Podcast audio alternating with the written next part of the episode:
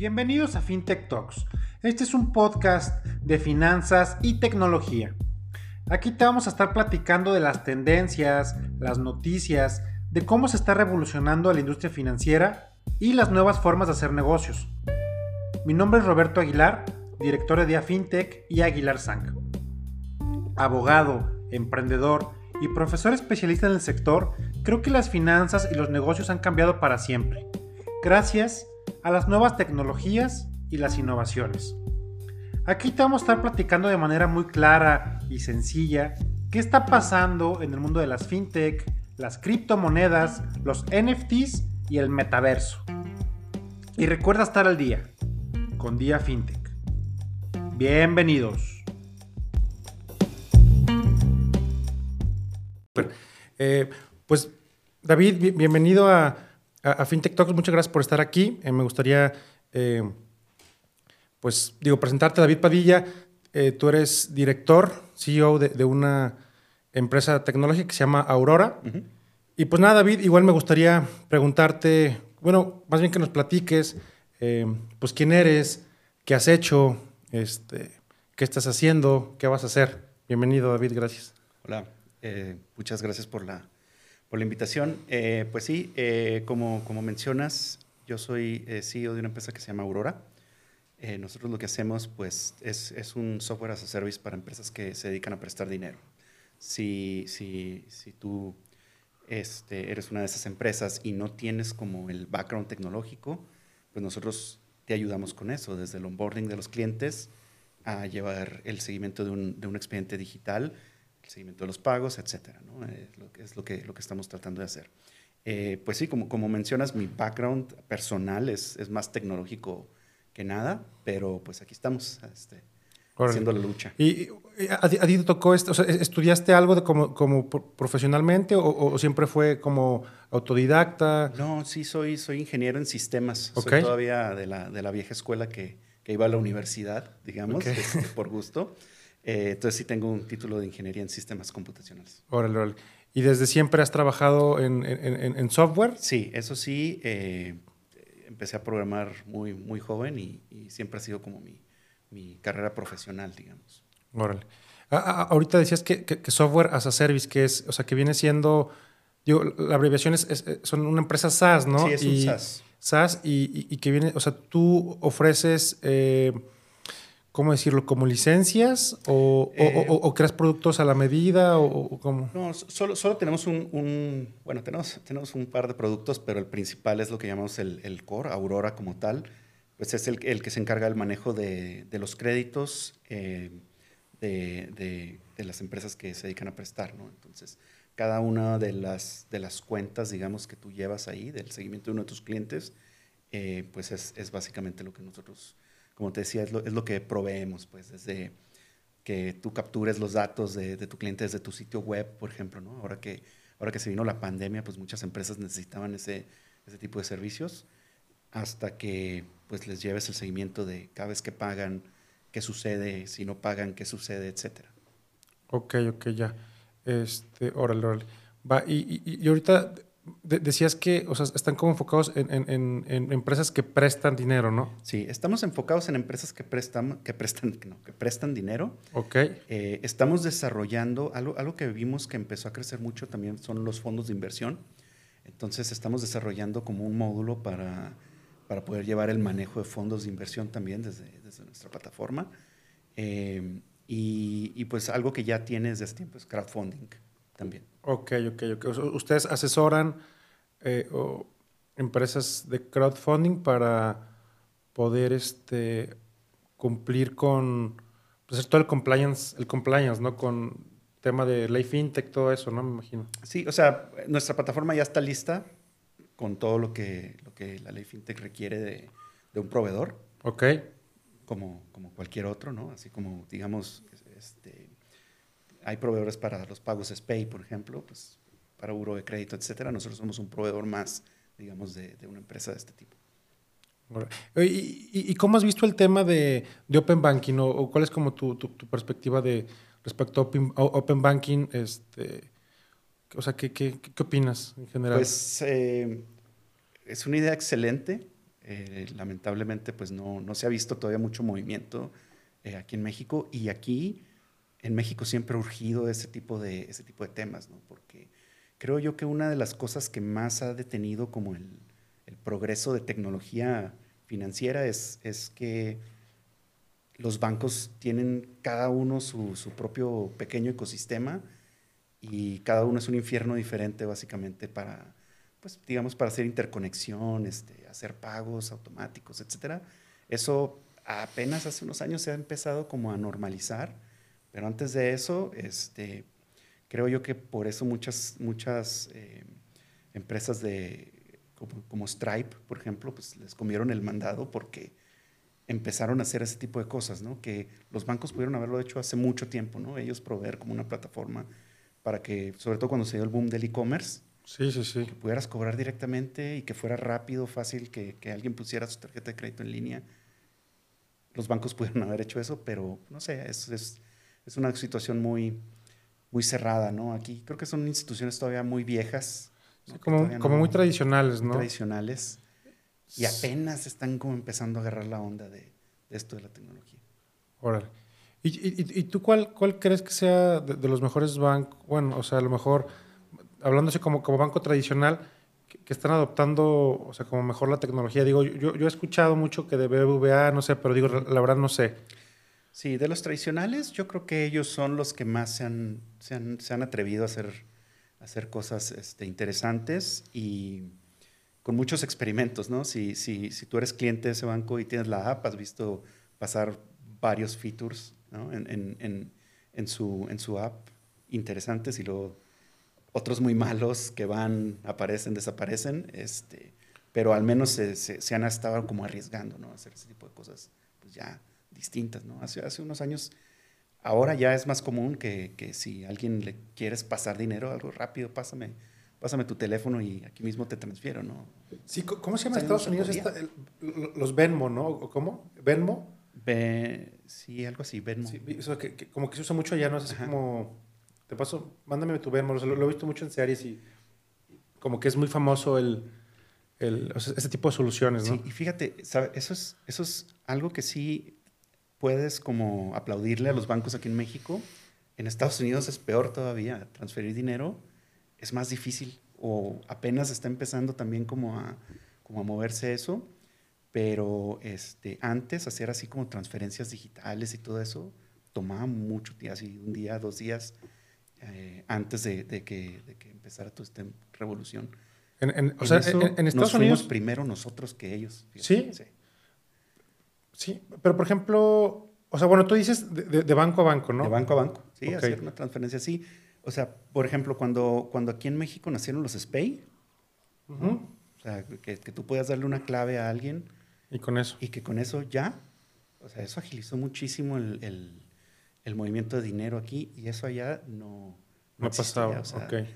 Tenían que su routing number y, y el account number y todo eso, pero aún así tomaba más tiempo, o sea, dos días, tres días en moverse. Entonces creo yo por eso aparecieron mucho todos estos servicios, incluso este, pues el mismo, el mismo PayPal, ¿no? Antes de que existieran esos servicios. Sí, baja PayPal. Yo me acuerdo que pasabas dinero así de, no, pues pásame tu PayPal y ahí te mando dinero, pero pues PayPal se quedaba con una súper.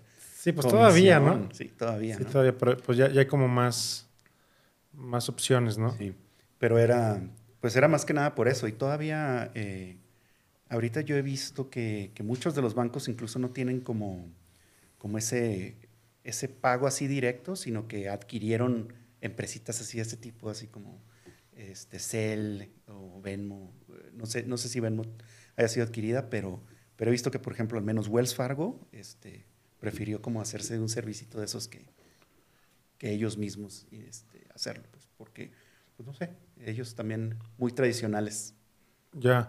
Sí, digo, o sea, empresas así como financieras que hay en todo el mundo, pues yo digo, yo, yo creo que está el caso de PayPal, está el caso de, bueno, de, gringas digo, eh, pues está el caso de PayPal, está el caso de Stripe, está el caso también de, de, Western Union, que yo, Western Union también es un monstruo, o sea, y esa, esa sí tiene, creo que desde 1892 existe. Sí. Este, sí, no, digo, no, no sé si tú, tú sepas algo de, de, Western Union, pero Western Union, pues realmente al día de hoy sigue siendo de las, de las principales este, pues que son transmisores de dinero eh, de, de- de divisas, ¿no? De, de- de Forex, ¿no? Se le llama. De Forex. Sí. Eh, y fíjate ahí, eh, no sé si has escuchado hablar del, del caso de TransferWise. Sí, claro. Ellos- ¿Es- es- ¿Esa, esa es, este- es gringa o es este, No, británica? ellos, ellos son de algún lugar de Europa. Sí, va. Sí, Sí, creo, no, creo no. que va a ser británica. Ajá. Sí, bueno, hace rato hablamos de, de- de Inglaterra o de Londres, que pues es como la meca fintech. Este, digo, Estados Unidos, obviamente, y en especial Silicon Valley, pues es como la meca de innovación tecnológica, ¿no?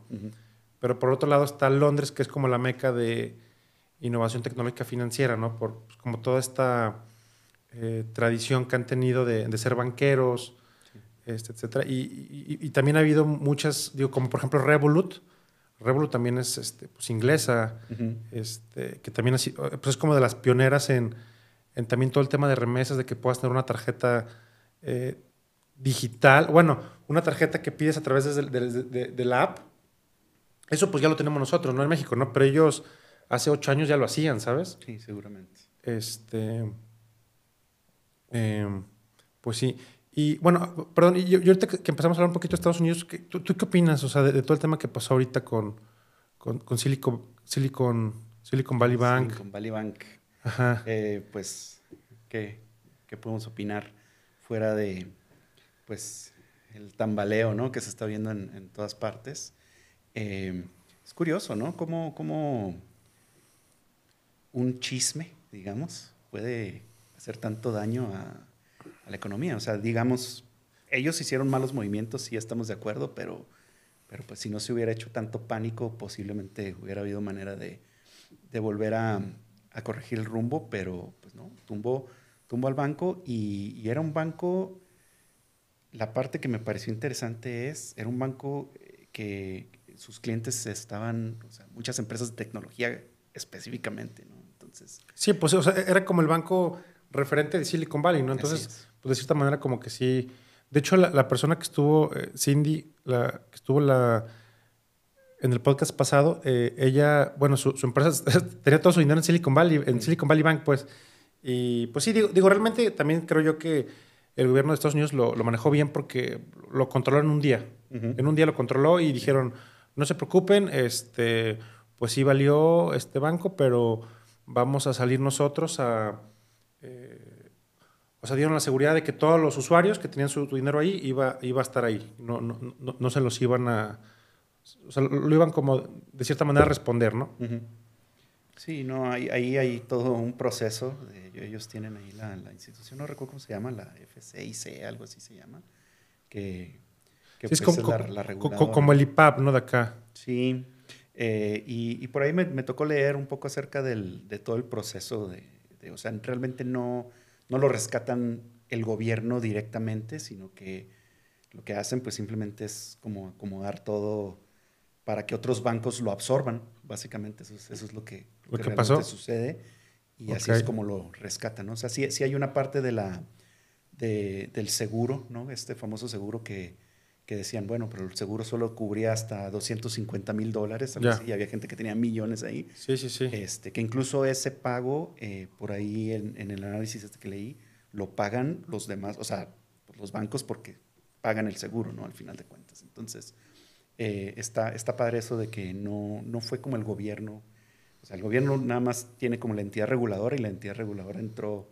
al quite a, a- a- sacar todo, todo rápido, ¿no? Y, y pues sí, fue rápido, pero aún así, fíjate, eh, obviamente no, no puedo decir nombres, pero sí me tocó escuchar de empresas que de plano eh, sus clientes tuvieron problemas y entonces les cortaron contratos y entonces la empresa tuvo que cortar gente porque y fue, fue- sí, sí hubo como un efecto de, de bolita de nieve con algunos conocidos que, ¿Ah, sí? que sí estuvo. Pero, pero, pero, pero ¿cuál fue el... O sea, No entendí exactamente por qué, o sea, me imagino que me, ima- me imagino que el- el- la recuperación tampoco fue así como de un día para otro, sí, sí va a tener que haber como un proceso. Entonces eso como que los hizo, eh, me, me- me recuerda mucho, eh, acuérdate que como que los humanos nos movemos como en, en grupo, ¿no?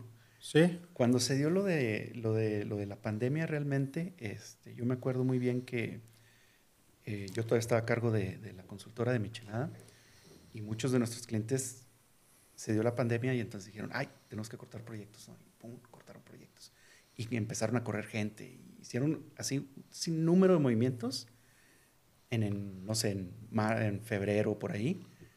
Y luego llegó agosto y dijeron, no, no tenemos que hacer nada de eso, no es cierto. Y ahí vienen otra vez, eh, tienen que recontratar y este, otra vez como que regresó ese, ese, Ya. ese boom y todo eso. Entonces siento yo que, que pues eso, eso sucede en veces, ¿no? Este, la gente se paniquea y si mi vecino se paniquea, yo me tengo que paniquear. Y entonces, sí, como el efecto eh, ese que pasó en pandemia que decían este, de que la gente compraba este, mucho papel de baño, ¿no? Ajá. ¿Te acuerdas que había hasta memes? Entonces, como que, pues sí, como que nadie entendía por qué los comp- compraba mucho papel de baño y, y pues ya todo el mundo compraba mucho papel de baño y no digo, no sé, fue como un efecto, pues sí, como dices, ¿no? Como dominó, como de, ah, pues le pasa al vecino y pues como que yo también lo hago y a veces ni sé por qué, ¿no? Sí. Y, curiosamente es básicamente lo que le pasó al, Silicon Valley Bank. ¿no? O sea, alguien dijo, ¿saben qué? Estos cuates están haciendo malas inversiones, yo voy a sacar mi dinero de ahí, no me importa. Y, ay, caray, si esa persona que le sabe está sacando su dinero, a lo mejor yo también tengo que sacarlo. Y pum, empieza la bolita y todos, cuando todos sacan su dinero al mismo tiempo de un banco, pues truena. Truena, va. Sí, no, hay, no hay otra. Sí, sí, sí. Yo, bueno, yo, yo no sé, no sé si tú sepas, o sea, más o menos lo- los bancos, ¿qué cantidad tienen que tener? O sea, digamos, eh, del 100% de todo el dinero que la gente tiene ahí o las empresas, ¿qué dinero tienen que tener así como disponible? ¿Quién no, sabe, va? No, no sabría. Sí, no, no sé si, ni siquiera sé si está regulado de cierta manera que, que, hay- que exista algo que diga, Sí. tienes que tener cierta liquidez siempre, sí o sí. ¿no?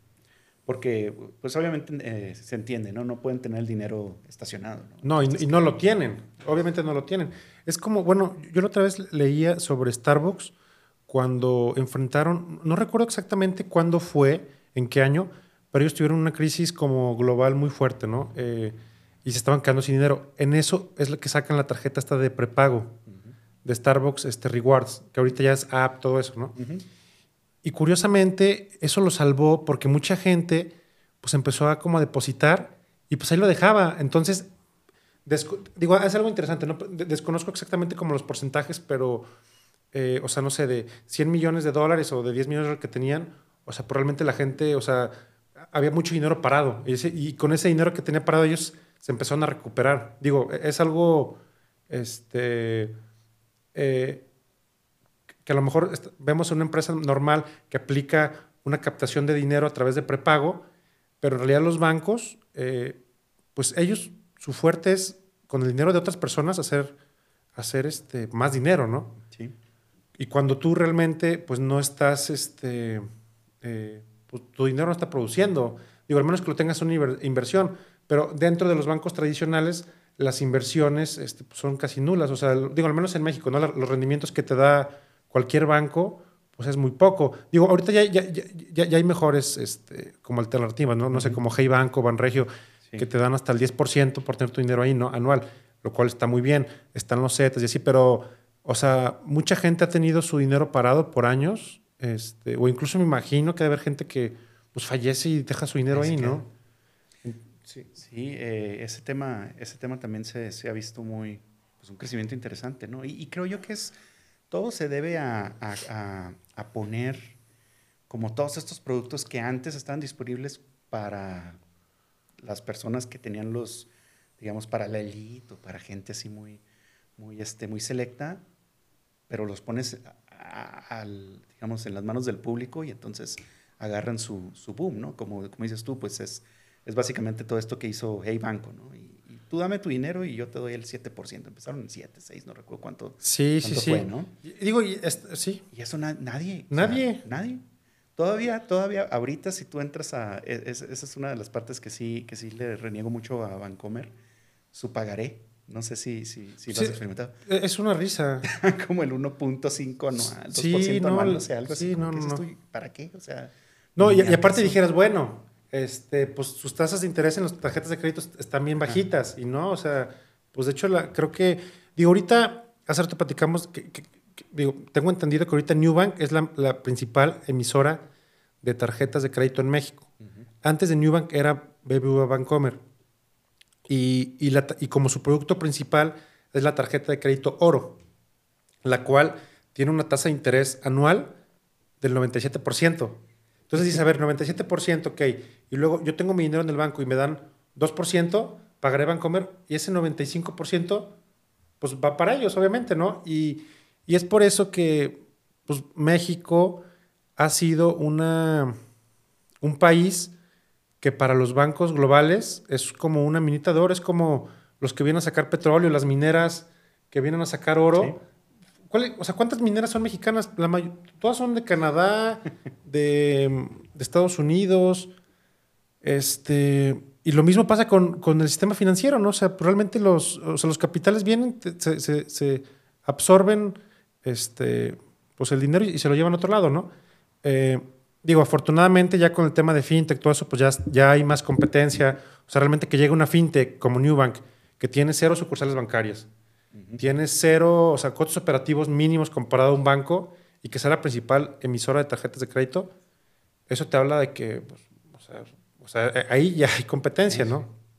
O sea, de hecho, ellos ya han comprado eh, algunas financieras, o sea, ya han comprado, compró una Sofipo recientemente, Newbank, etcétera. Entonces, ahorita estamos hablando de, de, que las fintech están ya empezando a adquirir mini banquitos, ¿no? Y este y bueno, perdón, como retomando el tema de, de BBVA, eh, es por eso que BBVA, que es un banco, tengo entendido que español, este, como el 40-50% de, de, sus utilidades a nivel mundial provienen de México, y eso que tiene presencia global. Eh, no sé, en Estados Unidos ellos se salieron de plano, porque pues dijeron, no, nos vamos a enfocar en mercados... En Latinoamérica. pues sí. ¿Por qué? Pues por eso, ¿no? Para ¿Para qué me meto a competirle a, a, 4.000 bancos a Estados Unidos cuando en México voy a competir a lo mejor contra 3, 4, ¿no? Y aparte las, hay, una diferencia enorme en tasas de interés, ¿no? O sea, en, Estados Unidos pues, hay, negocio, me imagino, pero, pero las tasas no son tan altas. Aquí, aquí en ah, México, el, o sea, pues sí, son tasas altísimas. Y, no hay tope, o sea, es... Y las seguimos consumiendo, o sea, no, no no, no hay, no hay este, no hay límite y, por eso existen los Coppels y los Electras y, todo eso que tienen, ya, ya, no estamos hablando de tarjetas de crédito, pero tienen intereses altísimos. Pero, pero como los pintas así como pagos chiquitos, como dicen ellos mismos. Sí, semanales, que si no pagas una semana... Está bien, pues ahí, 500 pesos, ¿no? Este, A la semana.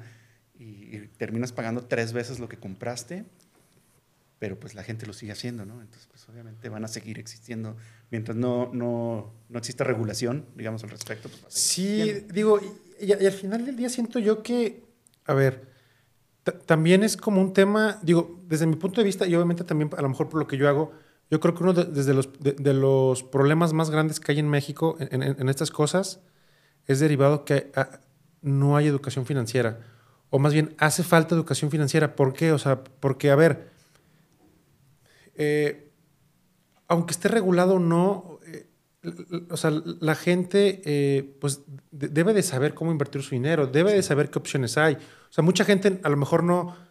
Y, te estoy hablando de, o sea, yo mismo hay veces que tengo, tengo ciertos hábitos que pues no son los más como saludables financieramente hablando, ¿no? y, creo yo que, o sea, por ejemplo, si comparamos el porcentaje de personas que invierten su dinero en Estados Unidos y que invierten en México, llámese inversión en una acción, llámese la que sea, ¿no? En una fintech, lo que sea. O sea, creo que en México es, es menos del 0.001% y cuando en, en, Estados Unidos creo que sí es un número... Más alto. Sí, o sea, más del 10%, algo así, o, más. La, verdad, no tengo bien el número, pero es como parte de su, de su, de su cultura tener su acción, este, invertir en, en, en cosas, ¿no? Invertir en en lo que sea. Obviamente también Estados Unidos es un país que está, que su economía está muy basada en, la deuda, ¿no? O sea, ahí ten deudas para hacer la carrera, ten deudas por la casa y así, pero bueno, les ha funcionado y este, y pues las tasas de interés que, que tenemos nosotros en México allá son ilegales, ¿no? ilegales. O sea, en, en, Colombia, la tasa de interés que tenemos en México es ilegal. O sea, en Colombia está topada al 40%, aquí 100%, 200% es algo este, común, ¿no? O sea, y, por ejemplo, ahorita que decías, hablabas de Electra, Van Coppel, híjole, pues este, pues es que también a veces, a ver, o sea, si, si una persona a lo mejor de recursos que, que, digo, o sea, pasa, ¿no? Pero ¿por qué se endeudan en, traer un iPhone, en traer una pantallota? La otra vez platicaba con un Uber que, que me decía que él entregaba este... Ahorita creo que en Mercado Libre puedes como que ser como repartidor. O sea, ya se cuenta, así como tipo freelance, como tipo Uber, pero en Mercado Libre. Entonces te dan como una ruta para este, entregar paquetes. Entonces, él me decía que entregaba muchas teles y así me decía, es que neta, yo entrego teles así gigantes, así, en, zonas que no hay pavimento, en casas que no tienen puertas. Y me decía, pues yo no entiendo por qué la gente se endeuda si no tiene puertas, ¿sabes? O, y, digo, es una realidad, ¿no? Y luego, por, por esa deuda que a lo mejor, como dices, es en pagos semanales, se les hace una bola de nieve y, mucha gente, pues sí truena, ¿eh? O sea, y, la verdad es que, independientemente de que esté regulado o no, pues creo que también es, hace falta como educación financiera, ¿no? O sea, que, que la gente sepa de las alternativas que hay, este, pues de inversión, de pues, la deuda, no sé, algo tan simple como el interés compuesto, no sé. Digo, no, no sé qué opinas. Sí, no, eh, hace, hace, hace, poco también me tocó ver por ahí en, en redes sociales eh, un, un compañero, ¿no? Y, y, digamos, pues que, que, no, o sea, no, no aplica, eh, para, no, más como ejemplo que aplica para todos, ¿no? Donde decía, este, él puso un comentario, algo así como, ya entendí cómo usar una tarjeta de crédito, el secreto es no usarla. No, no tenerla. No, no, no, tenerla. Y me había intentado hacer controversia, pero no es cierto, porque, porque no es cierto. Ese, ese, ese, ese es un mal consejo, ¿no? No, no es este, no usarla, sino saber cómo usarla, ¿no? O sea, realmente, obviamente si tú tienes una tarjeta de crédito y la agarras como si fuera dinero en efectivo, te, va a pasar, pues, seguramente te vas a, topar con un sinfín de problemas financieros en el futuro y todo eso, ¿no? Pero si, si, si nos enseñaran a decir, ah, no, mira, es que usas tu tarjeta de crédito, la pagas al 100% al mes, ¿no? Este, de alguna manera buscas la que te dé puntos, este, y así como que genera cierta ganancia o no, te ayuda que no gastes tu propio dinero, etc. O sea, si tuviéramos como ese tipo de realmente educación financiera, sería mejor, ¿no? Pero, pero yo sí, eh, y, todos lo vivimos, ¿no? Cuando, cuando yo recibí mi primer tarjeta de crédito, que hace varios años era más difícil eh, conseguir una porque a lo mejor, a lo mejor no, no les tocó, pero siempre que llegas a un banco y decías, quiero una tarjeta de crédito, te decían, ok, ¿cuál tarjeta de crédito tienes? No, es que no tengo ninguna, entonces no te podemos dar una tarjeta de crédito. Te quedas así, entonces, ¿cómo le hago? Pues conseguí otra tarjeta de crédito y luego ya vienes eh, con nosotros. Ese es otro problema, sí, sí, o sea, es como un círculo, ¿no? Pero digo... Y, hoy, ya te las regalan, básicamente, sí, era más difícil. Sí, sí, o sea, digo, por ejemplo, una de las, de las fintech que a mí me llama mucho la atención es Story, porque Story es una tarjeta de crédito que tiene 100% de aprobación. O sea, 100% de aprobación, no es de que este, ah, tú sí, no. 100% de aprobación. Te, la dan sí o sí. Obviamente depende mucho el, monto. Eh, pues por muchas cosas, ¿no? O sea, pero a lo que yo voy es que justo eso. O sea, ¿qué pasa si yo estoy en, en buro de crédito por X o Y, ¿no? Que a cualquiera se le puede atorar. Eh, pues ¿cómo le haces para sacar otra tarjeta? Ya no puedes, o sea, como que estás bloqueado, estás como exiliado del sistema financiero, ¿no? Entonces llegan estas nuevas opciones y, por ejemplo, Story, una, una como de sus, de, las cosas que dicen es que pues, a través de Story tú puedes como que reconstruir tu historial crediticio. Entonces está padre porque a lo mejor te dan un crédito de mil pesos, dices, no, no es mucho, pero bueno, si tú empiezas a usarla y empiezas a pagar y le empiezas a abonar, tu historia, tu, límite de crédito va, va aumentando, ¿no? Entonces, este ya, hay como que muchas soluciones que te dan este pues, crédito, ¿no? Independientemente de que a lo mejor no seas apto para el sistema tradicional, por así decirlo.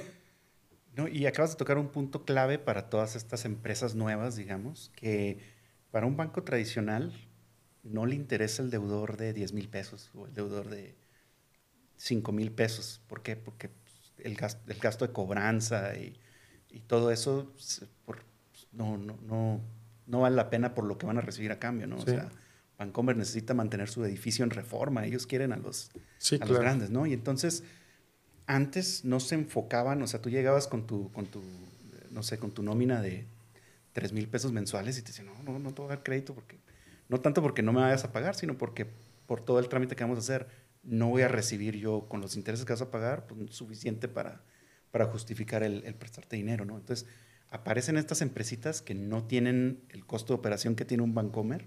Sí, no. Donde dices tú, ok, le presto a 100 personas y a lo mejor 20 personas me van a quedar mal, pero como tengo un costo de operación tan bajo, se balancea y puedo operar perfectamente. Sí, no, y, también, sí, sí, pues, y digo, y también es que traen, traen capitales grandes, o sea, digo, Story, pues ya, o sea, es una empresa unicornio, este, y pues sí traen inversiones fuertes que también les permiten, pues de cierta manera, quemar dinero, ¿no? Quemar dinero y aprender, o sea, porque, este, pues prestarle a, a todos, obviamente, pues es, es costoso, pero es, es, una forma de, pues ellos también, eh, pues ir sacando nuevos productos con toda la información que van generando, ¿no? Sí, sí, y pues, bueno, vamos a ver si al menos todos estos productos que ya están al alcance de, de las personas desde más temprana edad, digamos, y más sencillo, empieza a generar esa, esa cultura, ¿no? Que, como, como decíamos, ¿no? Antes, pues no era tan fácil tener una tarjeta de crédito, no era tan fácil acercarte a un banco, hacer una inversión. No, no, era, no era sencillo realmente, ¿no? Entonces, sí, no, ¿cómo lo aprendes? Y, y, todavía hay muchos, como muchos, o sea, por ejemplo, ahorita, hoy en día, abrir una, una, una, cuenta empresarial, o sea, de persona moral, o sea, de una empresa en cualquier banco, es complicado, ¿eh? O sea, no, no o sea, no es este, así como que, digo, abrir una, una tarjeta, una cuenta eh, en el Oxy, como yo persona física, está fácil, ¿no? Pero como persona moral todavía, eh, o sea, eh, es, tardado. Y ya ha habido algunas fintech, como no sé, como Albo, como Fondea, antes de Fondeado y así, que se están enfocando en ese nicho, ¿no? Que yo decía, o sea, a ver, ¿cómo para abrir una cuenta de banco de una empresa cuatro semanas, un mes? O sea, pues es que no, o sea, te retrasa mucho, ¿no? Sí. Yo con, con lo que me enfrenté mucho y me sorprendió un poco, eh, tarjetas de crédito empresariales o tarjetas de, como, como para, para darle a tus empleados, no, apenas están empezando a aparecer las, las, digamos, las empresitas que se dedican a eso, porque el banco tradicional no, no te da. Y a mí me sacó mucho de onda este, cuando, cuando empezamos a hacer los negocios y todo eso, ¿por qué no existía, o sea, cómo nos obligan a nosotros como, digamos, como dueño de una empresa a decir, ah, este, lánzate a Guadalajara a hablar con este cliente y ahí te reembolso mucho tiempo después, ¿no? Cosas así. Cuando la diferencia, eso sí sucede más en Estados Unidos, de ahí fue donde vi el concepto que cuando vine a México pensé que así iba a ser. Pues, te dan tu tarjeta corporativa y ahí le cargas los gastos y listo, ¿no? No hay problema y eso hace que todo sea súper más, administrativamente, más fluido administrativamente. Y aquí los bancos, al menos eh, me consta que Bancomer no, no tiene una oferta de, de tarjeta como como corporativa así de crédito o de incluso de débito. Si, si abres una cuenta de, de, este, de, empresarial, te dan una tarjeta de débito. ¿Es esto para qué? no me sirve de nada. Sí, no, ya sé.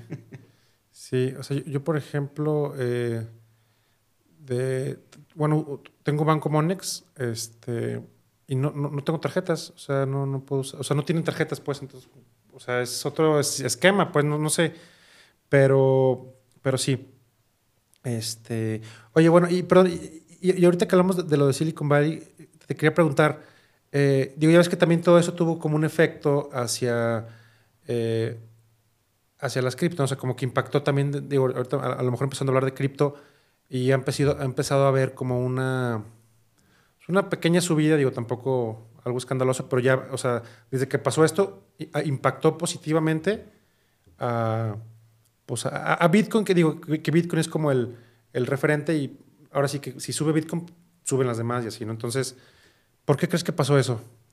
Pues es más que nada el, el, este efecto psicológico, ¿no? De decir, ay, los, los bancos están rotos, ¿no? Y en cualquier momento puede desaparecer todo y no tenemos control sobre lo que está pasando. Y, y, y tenemos aquí un sistema centralizado, público, donde podemos ver qué sucede en todo momento eh, ¿Tú, tú, eres pro, cripto o eres CEP o, qué, es tu opinión? Fui en algún momento pro. Eh, ahorita soy neutral, digamos. No, no, no tengo una, una, opinión ni positiva ni negativa. Eh, para mí, el, en, en, su momento, las cripto suben de valor, no, más bien bajan de valor cuando compro cripto, siempre entonces mejor ya no compro. Sí, va. Siempre le he atinado a, a, ver así como que van los piquitos y digo, aquí es cuando aquí tengo que y baja. Y pum, se va para abajo. ¿En, en cuánto, en, cuánto, ¿En cuánto compraste, llegaste a comprar? Eh, no sé, Bitcoin. No, no, no recuerdo bien, pero fíjate, hay, hay, hay, una historia curiosa. Tengo una historia curiosa. Cuando recién empezó, así, recién comenzado, compré como, como cuatro bitcoins, más o menos. Órale. Cuando, estaban así, este, de, de, nada, ¿no? Casi regalados. Cuatro bitcoins. Como un dólar, algo así, no sé. Ah, sí, órale. No, pues os digo, eres early adopter, ¿eh? O sea, yo... Sí, no. Aquí va la parte chistosa de la historia. Pues eso no sucedió nada, absolutamente nada Sí, pero ahí estás hablando que del, 2014, 2013, sí, Sí, más o menos 2000, antes, como 2013, por ahí más o menos. Órale. Nada más porque pues estaba el hype y todo eso, ¿no? Y era, no era tan fácil conseguirlos, tuve que mm. hacer un desastre para... Sí, tenías que transferir a empresa en Japón y así. Digo, un yo, yo, yo, lo compré, era, era, sí, era, era un, un, FX muy, muy shady. Este, ya, ya, ya. con V, no recuerdo, no recuerdo exactamente cómo se llamaba, pero, pero este, sí estaba muy todo muy, muy escabroso, ¿no? Pero ahí se quedaron y, y nunca pasó nada, o sea, no, en ningún momento despegó ni nada. Y pues ya dije, no, pues ya con eso lo, lo, vendo y no sé, lo vendí como en 10 dólares otra vez. Ah, sí. Y ya, se fue, ahí se fue. Y luego ya de repente se va todo para arriba. Este, no manches. Obviamente golpes de cabeza, ¿no? Eh, y pues ya en algún momento el tiempo... ¿En un dólar compraste Bitcoin? Sí, sí, sí. Este, cuando recién empezó. Este, ya, ya cuando aparece esto, este asunto de, de Bitso, por ejemplo, aquí en México. Sí, bueno, ya, ya eso democratiza el acceso. Y ya lo hizo más fácil. Es, es, es, de lo que hemos estado hablando todo, todo, todo este podcast, digamos, ¿no? O sea, ya cuando le ponen las herramientas a las personas para que lo hagan fácil, pues es cuando se empiezan a mover las cosas, ¿no? Entonces llega Bitso y te dice muy fácilmente, aquí cómprame. Sí, mete pesos. mete pesos y ya, listo, y aquí está tu cripto. Exacto. Pero digo, curiosamente, eh, el caso de Bitso es un caso en el que la regulación, o sea, es que Bitso está regulado, entonces está chistoso porque por un lado tiene la parte descentralizada, que pues es el cripto y así, pero por otro lado, la, tema de, el, tema de tú poderle meter dinero, fiat mexicano, pues pesos mexicanos, está regulado, ¿no? Entonces es como, para mí el ejemplo perfecto de cómo la regulación también llega a democratizar el acceso a, servicios nuevos, ¿no? O sea, como el caso de, cripto. Hay por ahí una... Me tocó hacer un evento el año pasado en DEPCON, que es como el evento pues, de los más grandes de, cripto, que, fue en Bogotá. Y ahí decía una persona, eh, bueno, que, yo como que este, eh, hice mucho clic, decía que, la regula que, que en el tema cripto, este, principalmente y blockchain, la, regulación, en los próximos dos, tres años, y está hablando de Estados Unidos, ¿eh? la regulación iba a tener un mayor impacto que la tecnología per se. O sea, es decir, que la, que la regulación iba a, decir si, si, esto se masificaba o no se masificaba, ¿no? Porque, este, pues digo, una de las, uno de los pros de, de crédito, todo eso es que pues, es, transparente, ¿no? Pero al final del día, si no puedes, este, si no hay una, si no hay una regulación que te permita masificarlo, o sea, está, digo, no, o sea, no, o, más bien, no, digo, no, no, sé qué piensas, o sea, como este tema de descentralización contra centralización, que al final del día, pues acaba siendo como una colaboración, creo yo, no sé. Sí, no, es que se, se tiene que encontrar el, el, el, balance, al y, solo hay una manera de encontrarlo, es experimentando, o sea, tenían que existir las criptomonedas para que le dieran su, digamos, este, pues se le pusieran al tú al tú para, para los esquemas de, de, dinero tradicionales y luego ya empezar a decir, wow, ok, esto existe, ¿cómo lo podemos realmente integrar? No, o sea, no, no puede haber como un, eh, digamos, nosotros hacemos lo que queremos, ¿no? Del lado de, de las personas de cripto, como tampoco puede haber un, nosotros queremos el control total de las cosas del lado de la regulación. O sea, tiene, tiene que evolucionar todo, pues, al final de cuentas. Sí, es como un contrapeso, ¿no? Sí, tiene, tiene que existir. Porque, pues, bueno, hay, hay historias de, de éxito, ¿no? En el lado de cripto, pero también hay historias de terror, de personas que pues, lo pierden todo, ¿no? Sí, sí no, no, sé si viste, hay un documental en, en, creo que en Netflix, de una como plataforma que decían que era una crypto exchange de Canadá, que pues, mucha gente metió su dinero, según eso tenía su, su, su, su cripto ahí y todo eso, y de repente, según eso, el, el fundador se murió pero muchos dicen que pues más como que fingió su muerte y así. ¿No, no, la viste? Este, no, no lo he visto. No, no es, sí me suena el caso. Está bueno porque... Y ya al final empezaron a ver y realmente era, una landing, o sea, era una plataforma. Decían que, o sea, decía, ah, tenías tu cripto y te llegaba un mail de que tenías tu cripto y así, pues en realidad no tenías nada, ¿sabes? Este, y pues sí, o sea... O sea, tiene, tiene que haber alguien ahí regulando, al ¿no? pendiente, Sí, al pendiente exacto. De, de todo eso, ¿no? Y pues hay muchos casos, ¿no? FTX ahora, este, el escandalazo que se hizo, este, o sea, FTX, sí. tiene que haber como, como alguien Sí, este, control- poniendo- sí. poniéndole atención, ¿no? Eh, por ahí me, me- me acordaste ahorita de, de- de cuando hiciste la pregunta de uno contra otro, eh, el chiste que dijeron de, de que no puede suceder lo que le sucedió a Silicon Valley Bank con algo como Ethereum por el tiempo que toma que saques tu dinero de, de Ethereum, ¿no? Porque Sí. este, pues ese es, ese es, ese es un caso, por ejemplo, pues eh, que, que también ya está, ¿no? Ahorita ya creció tanto que ya no, ya no es tan fácil mover el dinero. Este, yo por ahí me quedé con un, un pedacito de, muy, muy pequeño de, de Ethereum, este, de mis experimentos. Ya me sale más caro el fee de sacar el dinero que la cantidad que quiero mover. Órale. Entonces, pues ahí se va a quedar, ¿no? Porque no tiene sentido que lo, que lo mueva, porque pues, ya ves que se subieron mucho. Sí, lo- en el Ethereum subió mucho el, el mining fee. el, ga- ajá, el, el gas fin, sí, sí, ya. Y entonces, y se tarda muchísimo y todo eso. ¿no? Entonces, pues es. eh, creo yo que es, es, es eso. O sea, hay que experimentar, hay que moverle. Le vamos a encontrar cosas buenas, le vamos a encontrar cosas malas. Lo importante, pues, es encontrarle un, un buen uso y, y una buena manera de, de utilizarlo, pues, para movernos para adelante. Y- único que queda. ¿Y, y de los NFTs qué opinas? Eso es- fíjate que ahí sí no tengo nada de experiencia. Ok, no, ya. este, digo, sé lo que son. Este, Pero no has comprado, ahí sí, ya, no, no ok, me he va. todavía. Y, y- bueno, y, del metaverso, digo que a lo mejor es- está más... ¿Tienes algún, alguna como opinión sobre el metaverso, los metaversos que están haciendo o No, ahí tampoco. tampoco? Sí, es, que, bueno, es que también yo me he dado cuenta, ¿sabes qué? Que como que esto... eh, di- digo, pues yo sí los, medio los he experimentado y así, pero realmente estar como eh, eh, enganchado, siento que son las generaciones, o sea, de que de 18 para abajo... Sí. O sea, mi, sobrino tiene seis años eh, y se la pasa en Roblox. Y Roblox, pues de, de cierta manera es un metaverso. O, Digo, yo digo que es un metaverso, ¿no? Construye, no sé, trae un relajo. Este, y digo, wow, o sea, imagínate, pues él, él, va- él va a estar acostumbrado a eso, ¿no?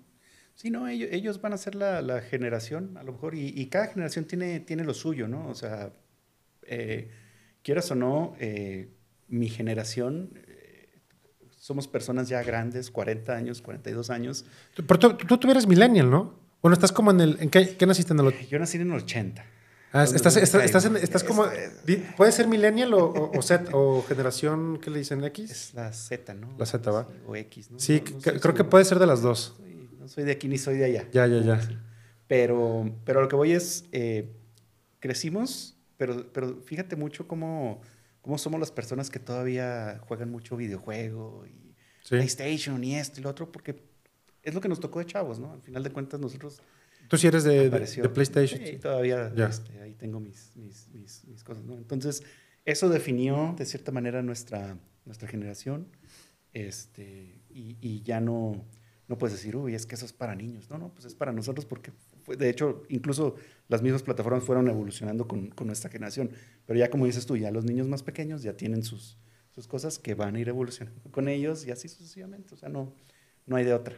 Sí, va a haber un... Digo, y al final del día, eh, quien sigue moviendo el dinero en, el mundo son personas este, de más de 50 años. La mayor parte de concentración de riqueza es en personas de 50 años, ¿no? Entonces, si la gente pues, eh, eh, es- está acostumbrada pues, al sistema tradicional, ¿no? Y realmente hasta que haya este como cambio generacional de las nuevas generaciones que empiezan a hacer, empiezan a crecer, pues es que va a haber este cambio a lo mejor este, natural, ¿no? Pero yo realmente, este, o sea, sigo viendo que el- pues, la regulación, el sistema financiero que tenemos, hay, hay que, este, es, es un poco difícil, al menos ahorita, ir como irle en la contra, ¿no? Como que no le veo este, mucho sentido y además veo muchas oportunidades, ¿no? Por, por, pues, por el tema de, de- la ley fintech, este, que bueno, pu- puede haber cosas negativas también, ¿no? Pero creo yo que en lo positivo es en general, pues hay como un, como un, este, pues un marco regulatorio que dice que sí, que no, donde no, no, o sea, ni es ni sí, ni no, hay como muchas áreas grises. Entonces,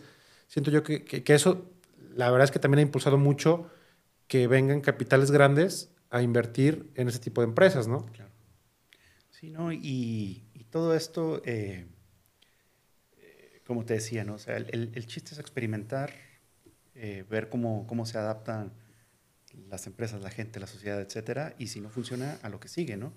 eh, yéndome mucho a, inclinándome a mi background de, digamos, de, desarrollo de software, donde la mejor manera de desarrollar software pues, es esa, ¿no? Aventando el software, que lo usen los usuarios y que cambies lo que, vaya, lo que, vayan, lo que vayan solicitando, ¿no? En vez de decir, vamos a hacer un plan ¿no? Eh, perfecto y lo vamos a seguir al pie de la letra, eso ya no se usa, ¿no? Ahora es aviéntate. Sí, es como, sí, es, como... Y ahí vamos viendo.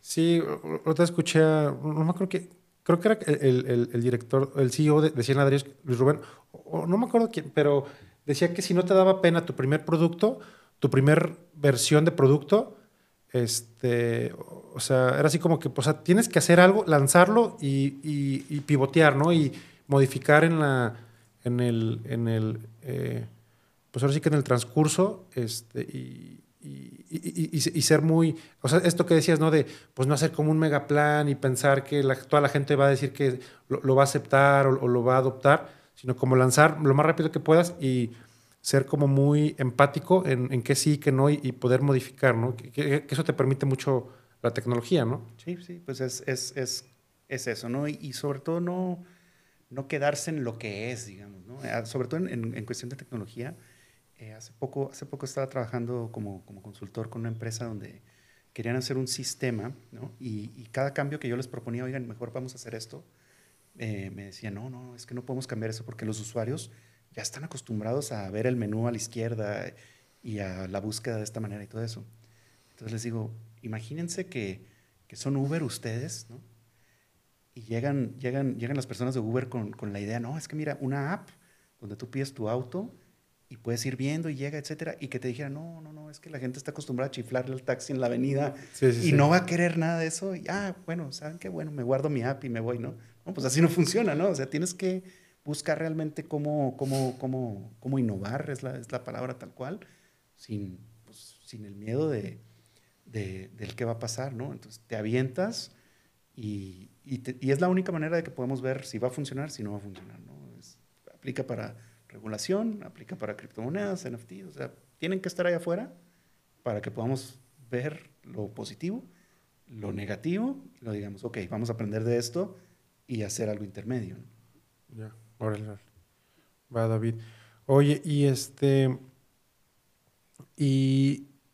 Bueno, como regresando al tema de cripto, que, que, te preguntaba de por qué como que impactó positivamente el Bitcoin, ¿no? Que, que digo, si vamos como el origen de Bitcoin en su momento eh, nace eh, posterior a la crisis inmobiliaria que hubo en Estados Unidos en el 2008, si mal no recuerdo, eh, y, es, y fue como resultado de un hartazgo de la gente de la regulación, ¿no? O sea, porque la crisis inmobiliaria la provocó pues los fondos grandes de inversiones, ni siquiera fue así como un Ponzi Scheme, fue los grandes fondos regulados hicieron un desastre y crisis inmobiliaria que afectó globalmente, ¿no? Entonces fue como que de alguna manera el, hartazgo de, la gente de, oye, pues a ver, sistema, la regulación pues no significa que porque esté regulado está bien, ¿no?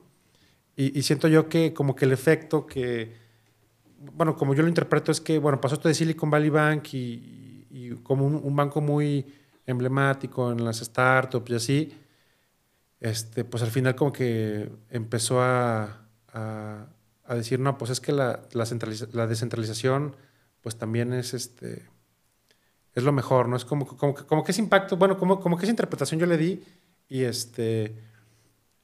Eh, y pues sí, digo, yo, creo que al final del día, eh, creo que estos contrapesos que ya hay, llámese fintech, llámese neobancos, llámese crowdfundings, llámese cripto. Al final del día, lo que hace es que haya una mayor competencia, el sistema financiero, y, al final del día, la competencia a quien beneficia es a nosotros. ¿no? O sea, quien beneficia es a ti, David, a, mí, eh, Roberto, en, en, que tengamos acceso a, más servicios, a mejores servicios y más eficientes, ¿no? Entendiéndose pues, también más, más, más baratos, ¿no? Y más fácil de obtenerlos que, es lo que, lo que comentábamos, que antes era muy difícil tener tu primera tarjeta de crédito, era difícil hacer tu primera inversión, etcétera, y ahora ya tienes todo esto pues, fácil, rápido. Entonces, eso tiene que mover, no nos va a tocar a nosotros a lo mejor, pero ya para las generaciones nuevas, pues que a lo mejor desde los 18 ya rápido van a tener su primera tarjeta, van a estar súper endrogados a los 20, para los 22 ya van a estar listos para la vida, ¿no? Que, que este, que, que, pues es, es, más rápido que, que, nos tocó a nosotros. Ya. Oye, oye David, y, y, otra cosa que ahorita se, se, me ocurrió cuando, cuando estabas diciendo de eh, que, que, tú eres, este, bueno, tú, tú, sabes programar, o sea, sabes, o sea, programas en, en ciertos lenguajes, ¿En, sí. ¿en, cuáles? Sí, eh, mi especialidad es Ruby on Rails, se llama. Ya, ya, ya. Órale. Este, y, y, o sea, ¿y tú qué opinas de, digo, porque últimamente me ha tocado ver y también ahí como que he explorado algunas oportunidades sobre, a ver, digo, por ejemplo, tú o yo pues fuimos de que la universidad, este, pues pagas una colegiatura o vas a la escuela pública, lo que sea, cuatro o cinco años, sales y, y, y te metes a trabajar, digo, si, si, si te empieza algún trabajo y pues no sabes nada en realidad, o sea, empiezas a aprender pues en el trabajo, ¿no? Y por otro lado está el tema de, los, de, de estos como famosos bootcamps para programadores. Mm. No sabes nada, en tres meses te capacitan y sales con, con empleo seguro y sales ganando dos mil dólares al mes. Entonces, este, pues no sé, o sea, como que digo, digo, también el sistema educativo en México y en el mundo creo que está de alguna manera, pues como muy desconectado de la realidad, ¿no? Y digo, es un negocio, obviamente es un negociazo, más la educación privada, pues para los dueños de universidades. Este, pero sí, yo veo como ya, o sea, como que está muy desconectado lo que te enseñan en la universidad con lo que, con lo que ves en la, en la realidad. Y eh, sí, digo, no, no, no, sé qué opinas de... Eh, pues es, para mí, mi opinión es esta no, no, hay, no hay un camino correcto. ¿no? O sea, yo, yo nunca, nunca voy a entender a las personas que públicamente dicen, la universidad no sirve para nada. No, sí, no, no, no, no, no. Este, como tampoco voy a entender a las personas que dicen, si no tienes un título universitario, tú no eres un programador, ¿no? O sea, ¿cuál es el, este, como, como el punto? Para mí, pues cada persona va a hacer su propio camino, ¿no? Y a algunas personas les va a funcionar el sistema educativo tradicional, y a otras personas no. A otras personas pueden aprender más rápido y tres meses en un bootcamp es más que suficiente.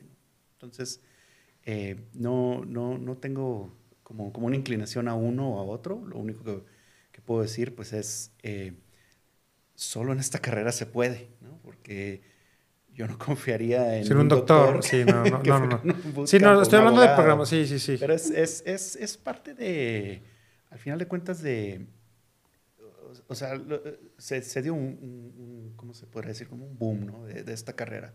Es, sí. es, un hecho, ¿no? Y, y, es, la demanda es, era, no sé, vamos a ver en los próximos meses por todos estos despidos que han habido últimamente en, en, en las empresas, porque estamos hablando de cientos de miles de, de empleados en Estados Unidos, sobre todo. ¿no? Sí, va. No sabemos todavía cómo le va a pegar a México eh, en ese tema.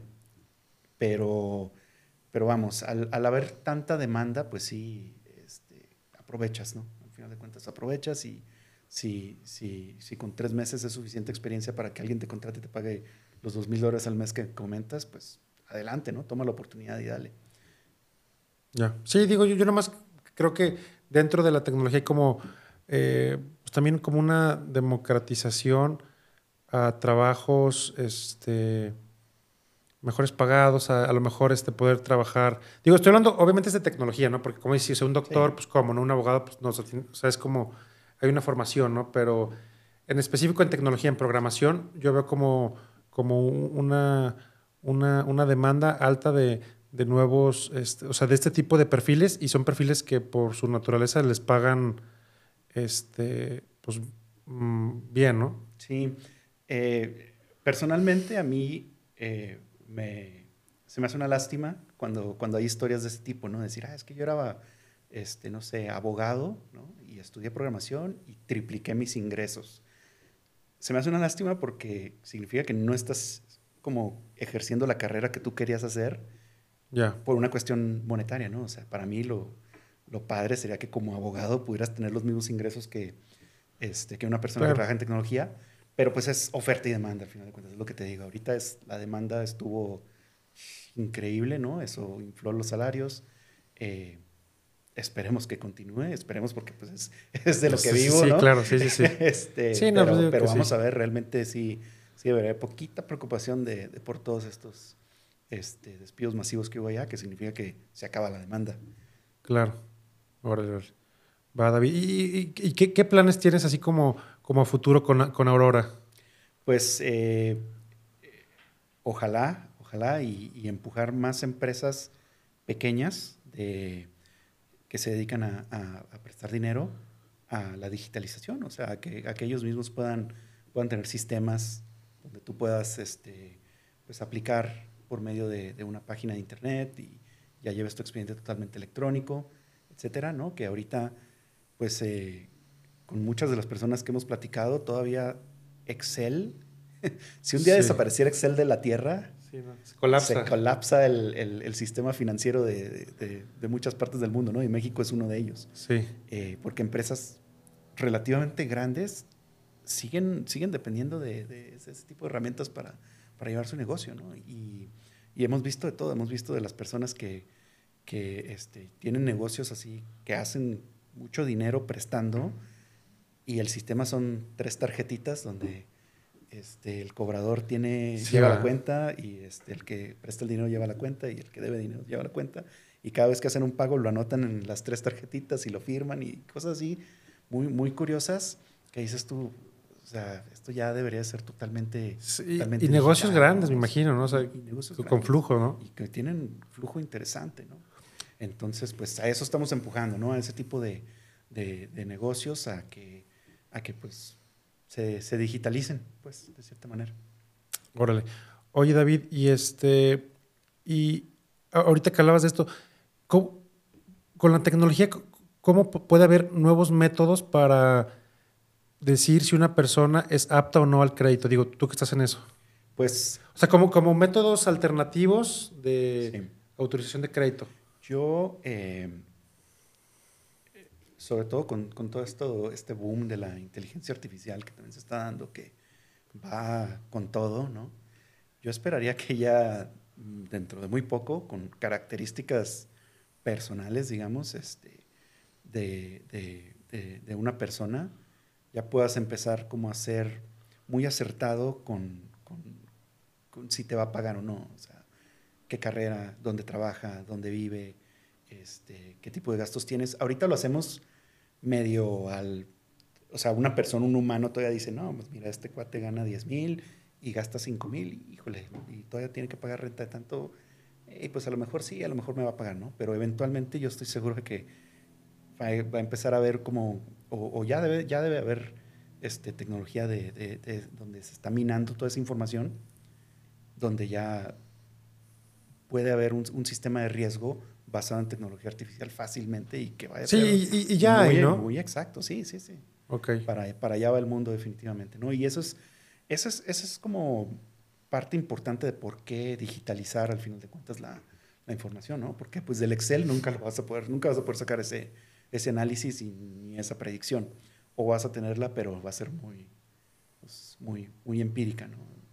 Donde si ya lo tienes eh, de manera digital y que se lo puedas tú alimentar a, a un esquema de, de inteligencia artificial o de machine learning y que te diga con más exactitud, pues genial, ¿no? Y, sobre todo porque va a depender mucho, me imagino, de, del negocio que tú tienes, ¿no? O sea, tiene que estar muy adecuado a lo que, a lo que tú dices, porque a lo mejor una persona que te pide dinero a ti va a tener un comportamiento diferente cuando se lo pide a, a un banco grande, etcétera, ¿no? Entonces, pues son, son muchos factores, pero que pues mientras los vas cuantificando, va aprendiendo y, y- y te puede dar un, un resultado interesante. Oye, ¿y tú qué opinas de- del chat GPT? el famoso, el famoso chat GPT. Sí. Eh, pues está. Da miedo, da poquito Sí, miedo. ¿no? Este, da miedo por. por eh, lo bien que funciona, ¿no? Eh, Sí, sí, me. Da, me da un poco de, de curiosidad ver hacia dónde avanza ese tipo de tecnología, como me daba miedo Wikipedia hace unos, hace unos años, ¿no? De decir, ok, cuando yo estudiaba no había nada de eso y tenías que investigar a mano y este, buscando en libros y todo eso y Sí, bibliografías, sí, ¿no? sí. Y me imagino que la generación que siguió, ya con, con el internet a la mano, la tuvieron, o sea, no sé cómo lo hicieron los maestros para, para encontrar maneras de, de, de, evitar ese, ese tipo de, de, plagio. ¿no? No, no plagio, pero pues de qué te sirve que hagas copy-paste de un texto y luego lo entregues, pues no estás realmente como, como aprendiendo si no, lo, si no lo vas a leer, ¿no? Entonces, ahora nos pasamos a otro, a otro nivel. Sí, ya es como un... Pero, pero pues no, o sea, todo eso es progreso y, y, es como, como te digo, ¿no? O sea, nos tenemos que adaptar al final de cuentas a, a que eso, ¿no? No, no puedes decir, no, no, eso. Sí, o sea, tiene como pros y contras, ¿no? Como cualquier tecnología, ¿no? O sea, como por ejemplo la, la energía nuclear o la Sí, la energía nuclear, digo, eh, por ejemplo, yo no, sé, no sabía, la, energía nuclear es de las más limpias. y más eficientes, ¿no? Pero por otro lado también hicieron la bomba atómica, ¿no? Entonces es como, pues de, todos, de, todas las cosas hay como cosas buenas y cosas malas y pues creo que en, en, el chat GPT este, pues es lo mismo, ¿no? Sí, o sea, está nuevo, ¿no? Está nuevo, eh, ya eh, es lo que te digo, no sé cómo, cómo, o más bien como, como todas las cosas que nos dan a los humanos, siempre vamos a buscar la manera negativa de utilizarlo, ¿no? Esa es la parte peligrosa. Eh, pero pues eventualmente se adapta todo eh, para, que, pues para que funcione. Sal, salgamos adelante con o sin ChatGPT. No sé, digo, ya, ya hay este, personas diciendo que puede hacer una entrevista de trabajo, este, que puede escribir tesis, etcétera. Pues tiene que haber manera de que, de que de alguna manera detectes todo eso, ¿no? Tal vez la respuesta es que ya no existan ese tipo de, documentos que ya, por cierto, en el mundo político mexicano nos dimos cuenta que, pues, de todos modos, con ChatGPT o sin ChatGPT, sí, este, la puedes copiar, ¿no? Pero, bueno, pues ahí, ahí ya veremos cómo se va adaptando el mundo a, la tecnología. ¿Tú, ves cómo integrar ChatGPT o inteligencia artificial, o sea, próximamente en, Aurora o realmente no es algo...? No, sí, sí lo tenemos en, mente para, una etapa más, más adelante. Ok, ok. como te decía, pues cuando tienes información, comportamientos de, de, este, las personas y etcétera, pues puedes hacer, puedes empezar a analizar esa información para, para darle un, uso de, predictivo. Entonces sí, sí lo tenemos en, nuestro roadmap más adelante, este, pero sí, sí, sí hay por ahí interés. Bueno. Perfecto, David. Y bueno, igual ya, ya, como por, por finalizar, no, no, no, sé eh, como cuál, cuál tú ves eh, eh, como tu, tu, visión personal sobre la adopción tecnológica este, pues en México, Latinoamérica en, en, en, en, los próximos años y a lo mejor la, o en específico la adopción tecnológica financiera. O sea, ¿qué, visualizas, pues? Eh, pues la muerte del efectivo, yo creo que sí, está, está a punto de suceder. Bueno, no a, punto, ¿no?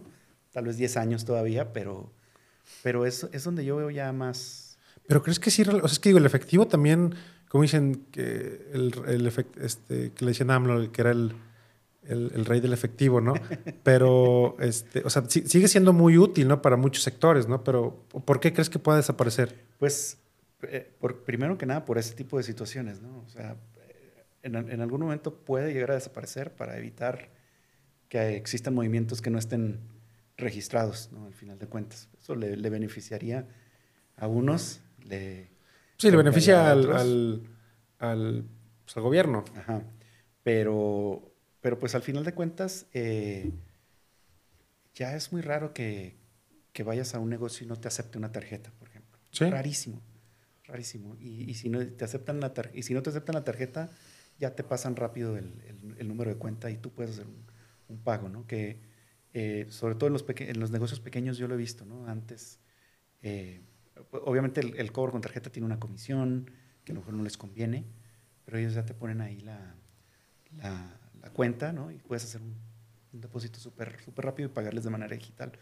Pues yo creo que para allá va. Digo, todavía no somos, eh, todavía hay una generación más para arriba, ¿no? Que, que, no usa, este, o sea, mi papá no va a querer pagar, pues, digamos, por ejemplo, con, con, con, la app ni cosas así, pero pues van para afuera, ¿no? Y, y, y, los que vienen, a lo mejor ya no van a querer usar los billetes y y pues así, así se va recorriendo todo, ¿no? Al final de cuentas. Toma tiempo, pero, pero así lo veo. Eh, como te digo, yo creo que ya este tema de, de la educación financiera que sí hace mucha falta aquí en México, Sí, claro. va a desaparecer por el hecho de que ya las herramientas financieras están al alcance de todos.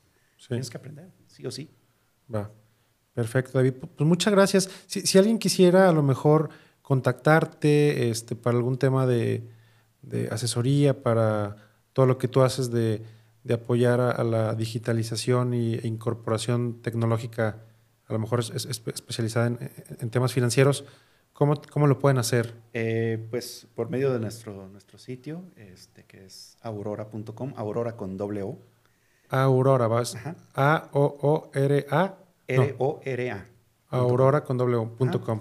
Eh, de hecho, ahí mismo pueden agendar un, un- un demo, eh, o sea, pueden usar la plataforma así rápidamente, hay una liga por ahí para, para poder empezar a utilizarla y pues contactándonos. Este, A través del sitio web. Con mucho gusto platicamos de, de cualquier cosa sin compromiso, Va, va, como, va. como vendedor de autos. Sí, sí, sí. Pásale sin compromiso y, este, y platicamos y vemos cómo podemos. Nosotros como, digamos, este, somos, tenemos el background de desarrollo de software, como te comentaba este, fuera, del, fuera del aire. Nosotros empezamos como consultores de, de software, que fue ahí donde vimos todos estos problemas que se repetían y creamos este, Aurora. Eh, para nosotros toparnos con problemas, y, y nos hemos topado con, con gente, o sea, no, no todos los negocios son iguales, eh, pero afortunadamente por nuestro background de desarrollo de software podemos adaptar la plataforma relativamente rápido para, para cualquier caso de uso. Súper. Va, David, pues, pues bueno, pues muchas gracias y, y gracias por, por compartir aquí con, con nosotros este, pues, tu experiencia. Gracias a ustedes. Gracias.